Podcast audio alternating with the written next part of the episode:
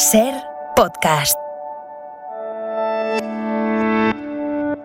Esto es Acontece que no es poco, y yo soy Nieves con Costrina, la que te lo cuenta en cuanto te descuides.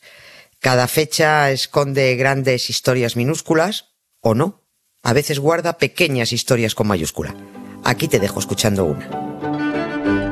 Fíjate, Nieves, buenas tardes. Estaba, Hola, buenas tardes. estaba pensando ahora mismo, escuchando el boletín de noticias, cómo la historia no solo es pendular, que lo es, sino que permite casi constantemente conectar el pasado con el, con el presente. Mira, el otro día con, Aymar- con el propio Aymar, y más o menos hasta ahora hacíamos broma con las primeras plantas que habían brotado en la superficie de la Luna. Decíamos que por algo se empieza, que paso a paso, que esas cosas, vale. Pues hoy, en un tono mucho más serio, y ahora que acabamos de escuchar a Biden hablando de los supremacistas blancos, hoy contemos y celebremos que en Estados Unidos linchar a alguien ya sea por fin un delito federal. Pero sobre todo expliquemos cómo es posible que hasta ahora, durante tanto tiempo, no se hubiera conseguido. Es, es- es- es increíble, ¿verdad? Es, alucinante. sí, sí, sí. Ha- Hace un mes es terrorismo, porque Sí, sí. eh, esto de lo supremacista, ha dicho Biden, es terrorismo, pero es que viene, vienen practicando este terrorismo desde hace un siglo y pico, Mm. ¿eh? Ya. Hace, fue hace un mes que dijimos que nos ocuparíamos de intentar entender esto, ¿no? Pues cómo es posible que el linchamiento no haya sido Mm. declarado por el Congreso de Estados Unidos delito federal hasta, hasta marzo de este año. Y fíjate que casualmente a los mismos que les preocupa mucho el aborto de un embrión, les preocupa bastante poco el linchamiento de un, de un Mm. ser humano desarrollado y con sentimientos, ¿no? O sea, y bueno, y ya no te digo nada si ese humano es negro, ¿no? Pues eso les preocupa cero patatero. Hablamos de este asunto el día que tocó hablar de esa mala gente ultraderechista del Ku Klux Klan, Mm, que es como este pollo de búfalo, ¿no?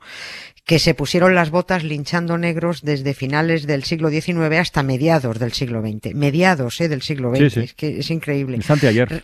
Sí, es, es hace nada.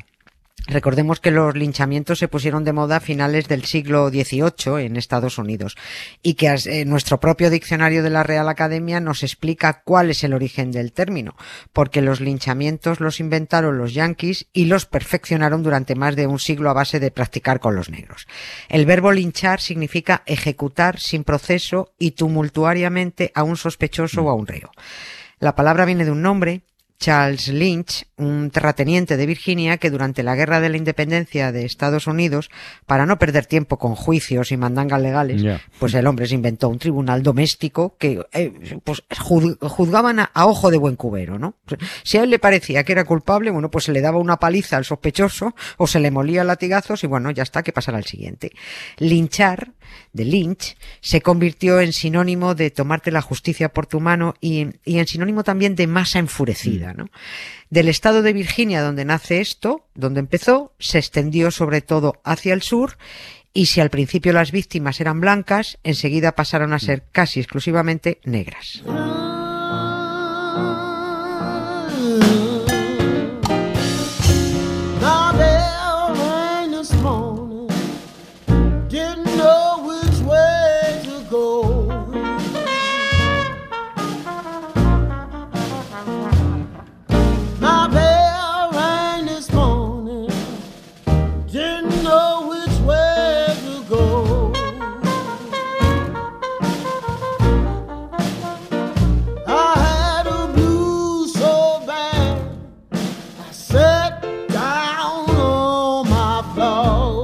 Supongo que este punto de inflexión para que las víctimas de los linchamientos empezaran a ser casi exclusivamente personas negras, bueno, está claro que tuvo que ser tras la guerra civil, ¿no? Claro, sí, en la guerra de la, en la guerra de secesión, ¿no?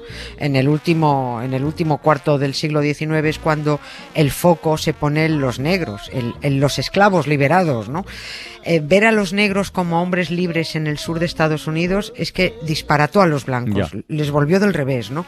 En este contexto dijimos que nació el Ku Klux Klan y a la rabia de ver a los negros mm, libres eh, al desprecio que sentían por la raza, al cabreo por la irrupción en el mercado laboral de hombres que hasta entonces trabajaban gratis, a todo esto se sumó el excesivo celo porque los blancos se imaginaban que todo negro suelto, fuera de la plantación, fuera del control del amo, pues que parecía que su único objetivo era violar a mujeres blancas.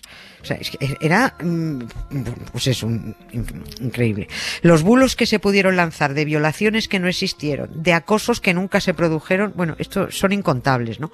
Pero da una idea saber que uno de los trofeos más codiciados en el linchamiento de un negro era el pene.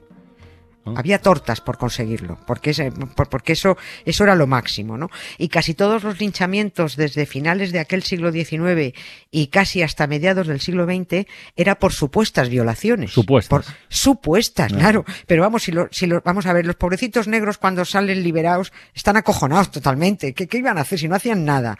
Vivían aterrorizados, ¿no? Pero era por supuestas violaciones o por silbar a una mujer blanca, porque decían que silbaban a una mujer blanca, o por rozarla sin querer, o quizás por dirigirse a ella en un tono que ella no consideraba adecuado, ¿no? Hay infinidad de casos que podríamos relatar, ¿no? Y hay infinidad de testimonios gráficos horribles. Por ejemplo, hay uno donde se ve a una muchedumbre de blancos, mujeres y niños, ¿eh? sonriendo a cámara, mientras dos jovencísimos, casi adolescentes, negros, cuelgan detrás de ellos de un árbol tras haber sido arrastrados y apaleados. ¿no? Esos mismos blancos que luego el domingo agarraban la Biblia y se iban a misa. ¿no? De eso era y es capaz el supremacista blanco, ¿no? El, el- el votante de, de ultraderecha, el, el de, el de Trump, ¿no? Oye, ¿y, y Nieves cifras existen? De linchamientos, quiero decir. ¿Hay algún tipo de, de estadística o algo que se le parezca? Ap- aproximadas, aproximadas. Los yanquis hacen cuentas solo de cuando les interesa, ¿no? A la mayoría les encanta felicitarse por vivir en el país de las libertades, en la primera democracia del mundo, ¿no? Pero bueno, como su pequeño mundo empieza en la costa este y termina en la costa oeste, eh, les sienta fatal que desde fuera se les recuerde que Estados Unidos es el único país del mundo que para abolir la esclavitud necesitó una guerra civil. El único y que es el país que inventó los linchamientos. Además, esto les cabrea mucho. La única institución que ha hecho cuentas de linchamientos es la NAACP. Eh, son sus siglas en inglés, pero se traduce como Asociación Nacional para el Progreso de las Personas de Color. Es una asociación muy antigua, ¿no? Pero solo han podido recopilar los linchamientos recogidos por la prensa, porque la prensa, la vergonzosa prensa, contribuyó a convertir los linchamientos en espectáculos. Anda. Sí, claro, es que hay mucha responsabilidad entonces y ahora de la prensa. Cuando los señores periodistas dejaron de publicar salvajadas y de dar voz a los salvajes, los linchamientos pasaron ya a la clandestinidad. Y ya no se han podido contabilizar tan fácilmente.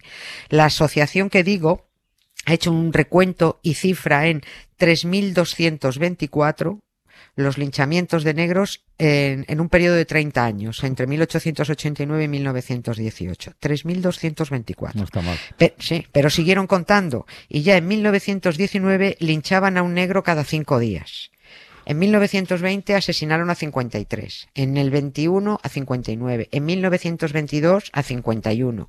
Y así siguieron contando, pero bueno, estos eran los linchamientos oficiales, los que se publicaban.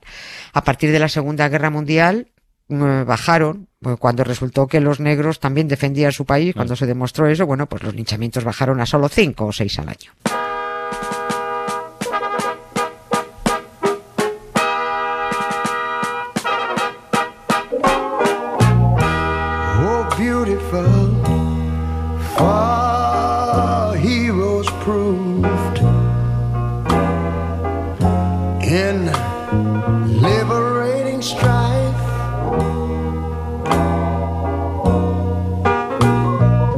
Me quedo dándole vueltas a eso que has dicho de la prensa. Eh, ¿de, de qué manera contribuyó la prensa norteamericana a alentar linchamientos de negros? pues fueron cooperadores necesarios prácticamente, ¿no? No solo dando publicidad e informando del linchamiento después de producirse, mm, pero informando, no, a ver, no informaban como, como denunciando el hecho, Ya. solo informando asépticamente, ¿no?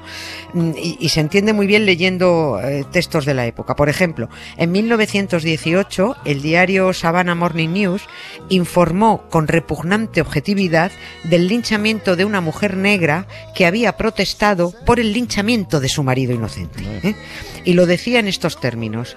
Mary Turner, la esposa de Hayes Turner, fue ahorcada esta tarde en el puente de Folsom sobre el río Little. Hizo declaraciones respecto a la ejecución de su marido y la gente indignada la tomó con ella por sus afirmaciones y su mala disposición y la llevó al río donde fue ahorcada. Alucina. La información terminaba diciendo, vuelvo a abrir comillas, Las cuadrillas andan esta noche a la búsqueda de otros negros en esta área y los sentimientos entre blancos y negros parecen estar haciéndose más intensos. Qué barbaridad. Sí, fin de la cita. Ahí está. Hace no mucho, y, lo, cuento porque me ocurrió, discutía yo un poquito con una celebridad periodística televisiva que vende mucha progresía, porque defendía que había que dar voz a las salvajadas que suelta la ultraderecha, ¿no? El español me dijo, sabe cómo diferenciarlo. Sí, Yo mandé, al, sí, mandé al guano a la susodicha celebridad, ¿no? Porque eso es lo que hacían los periodistas con los linchamientos. Informaban asépticamente, daban voz, no solo a los asesinos, no solo publicitando los asesinatos, sino que anunciaban los lugares donde iban a linchar a alguien. Sí, los periodistas nunca llamaron a las cosas por su nombre. Eh, The New York Times calificaba los linchamientos como estallidos de delirio popular. Los crímenes pasionales. Sí, Sí, claro. y- pero luego resulta que el Washington Post eh, también, como, como también hacía The New York Times, señalaban el lugar y la hora donde se iban a producir los asesinatos. Pero si los linchamientos estaban programados, Nieves, de, de estallidos populares poco tenían. Pero Claro que no, Ah. claro que no, no. Lo- los linchamientos dejaron de ser masas enfurecidas y espontáneas para organizarse y, or- y se organizaban con la ayuda de los jefes de policía de los lugares, que se daban hasta la hora de cuando iban a abrir las puertas de las celdas para que entraran a por los detenidos. Y hay, hay centenares de casos, ¿no? El lenguaje además como decías, lo del crimen pasional, ¿no? E- Es, importante para disimular la verdad. O sea, un crimen machista no es violencia intrafamiliar. El asesinato de una mujer Eso. no es un crimen pasional. ¿No? Un linchamiento no es un sentimiento intenso entre blancos y negros, No. es un asesinato, ¿no? Habría tanto que contar de esto. un sentimiento intenso de blancos contra negros. eh, de blancos contra Claro, negros. sí. ¿no? Sí. No se puede- la verdad es que no se puede creer. Si relatamos los linchamientos, eh, podría parecer que es morboso o que, o que no ayuda el saber con detalle lo que se hacía por ser, porque resultaría quizá excesivamente desagradable, pero yo creo que no. Yo creo que de lo que no, lo que, lo que no se denuncia no se conoce, Pues no. Y hay que saber, hay que saber lo que, la crueldad que se empleaban. Eh, yo volveré sobre esto en algún momento. Pero, por ejemplo, los nudillos de un niño linchado se exhibieron en un escaparate de una tienda de ultramarinos de Georgia en 1899. En 1917, la cabeza de un agricultor negro acusado de violar a una niña blanca, que luego resultó que la había violado y asesinado un blanco, ¿eh? bueno, pues la cabeza de este hombre fue expuesta sin nariz, sin orejas y sin labios en una peluquería de Memphis. ¿eh? El día que lincharon a este hombre, como lo había anunciado el periódico local, acudieron hasta vendedores de bocadillos y de refrescos. ¿eh? La cabeza no tenía ni oreja ni nariz porque eran trofeos que se vendían aparte. ¿no? Lo- lo- los hombres blancos, los de la Biblia y, y- y misa dominical, y esto no es, no es ningún, a ver, no es ninguna casualidad que los estados más cristianos de Estados Unidos sean los más racistas. Claro, sí, sí. ¿eh? Son Alabama, Sí, son Mississippi, Luisiana, Mm. en fin. Bueno, pues toda esta gente convertían en trofeos los dientes, los dedos, las orejas, los trozos de cuerda con Mm. los que eran ahorcadas las víctimas. Yo quiero volver al principio, ¿eh? O sea, con todo esto que estás contando, cuesta mucho, muchísimo creer que declarar esto delito federal haya costado más de un siglo, tú. Ma- más de un siglo y 200 intentos. Es que no es que lo hayan llevado a- al Congreso, es que ha habido 200 intentos para declarar delito federal el linchamiento y no se ha conseguido. Intentos que siempre ha tirado abajo el Congreso de los Estados Unidos de América, el país de la libertad, con un mojón encima en la antorcha de, de la señora. ¿no? En marzo de 2022 se, se consiguió y hay que saber que la normativa lleva el nombre de Emmett Till, Sí. se llama Ley Antilinchamiento Till. Sí, un chaval negro de 14 años torturado y asesinado en 1955 por, dicen, silbar a una mujer blanca. Contaremos esta historia y quizá también contemos aquella de cuando ardió Mississippi.